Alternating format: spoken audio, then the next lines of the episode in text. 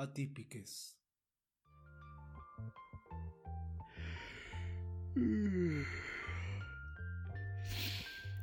El sol atraviesa la ventana con reproche materno y me zancocha la cara. Ok, no fingiré dormir más. ¿Qué hora será? ¿Siete? ¿Cuatro? ¿Once? Siempre despierto primero. Mejor, más fácil. Qué raro. Mm, huele conocido. Como cuando te llaman a almorzar y te cagas de hambre, pero estás en medio de algo que tienes que terminar. Mm, me gusta no sé dónde estoy.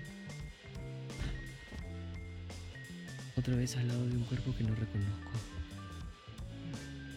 Por lo menos este no ronca. Respira tranquilo.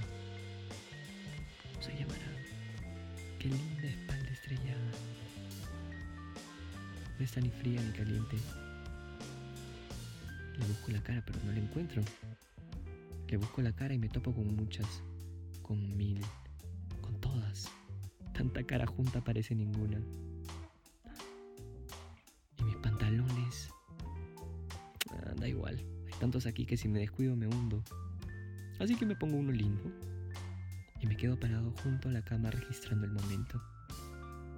Es el momento número 375. Ya está. Este es el último.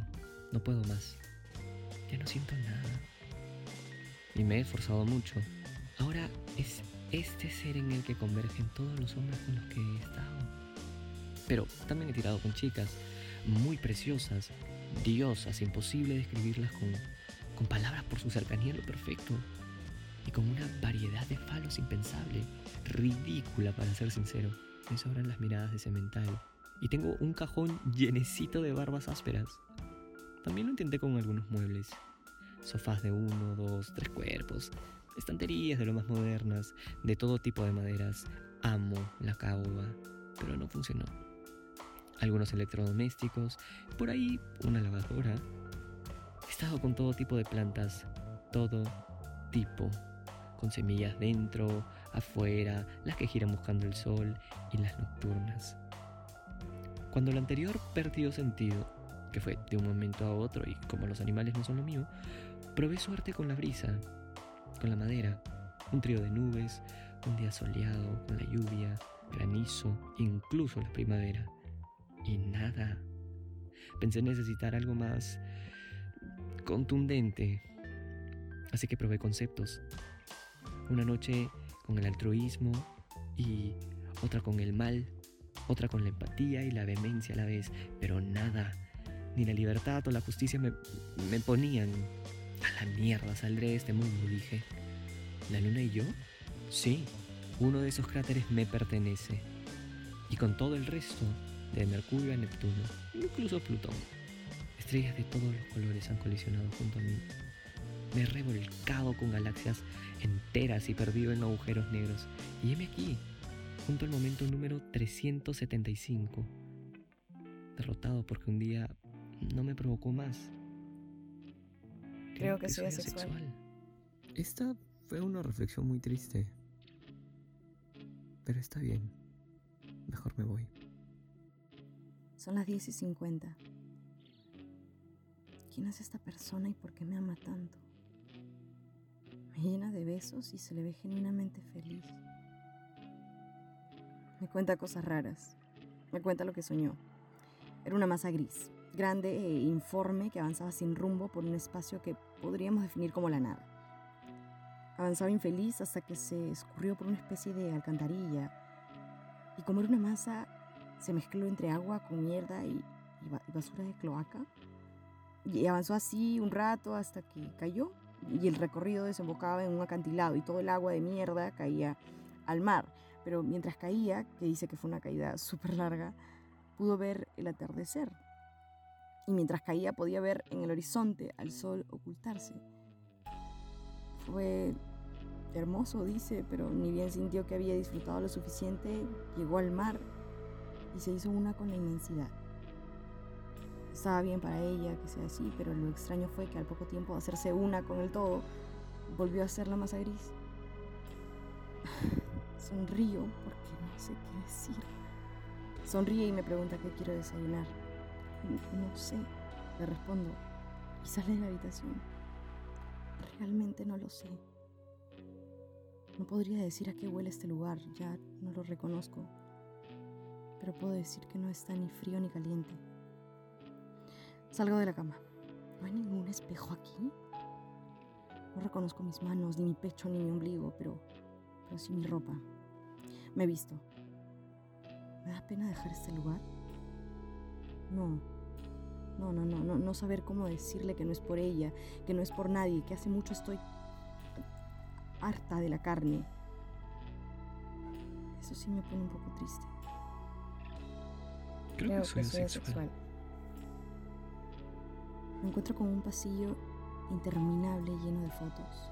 Una vida entera descansa sin gloria en estas paredes. ¿Seré alguna de estas personas? Él se ve lindo. Me gustaría ser. Oh, qué rico huele. ¿No vas a desayunar? Me pregunta este precioso ser de luz. No, le respondo. Te lo guardo. Me dice y vuelve a lo suyo. Creo que me da mucha pena. Así está bien. Salgo de la casa. Yo tenía una moto esta. Las llaves están en mi bolsillo. ¿Por qué ese tipo está ahí parado? ¿Por qué tengo dos cascos? ¿Por qué ese tipo me es tan familiar? ¿Por qué tienes esa cara? Y con un solo par de pantalones lindos salgo de ahí. Bajo las escaleras infinitas que me llevan directo a la calle. Nunca duermo en una casa con puerta. No es un día tan malo. Acabo de entender que mi cuerpo no quiere otro cuerpo. Pero todavía puedo encontrar a alguien, ¿no?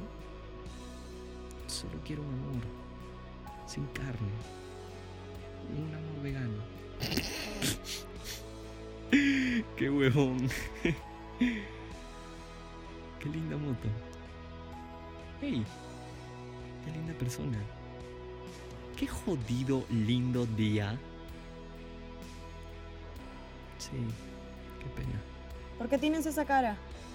Ah, ¿se me nota? No sé qué, pero. Pero sí. Tienes algo, ¿no? Mm, bueno, tomé una decisión. Creo que es eso. Bueno, no es una decisión, creo que uno no decide, solo es... Pero decidí ser sincero, es extraño. No, sí, sí, te entiendo. Me, pasó, me, me pasa lo mismo ahora. Qué linda moto. Gracias. ¿Quieres venir? No sé si... Es que yo ya no... Yo tampoco. ¿Ya? ¿Casco? Gracias. Fin.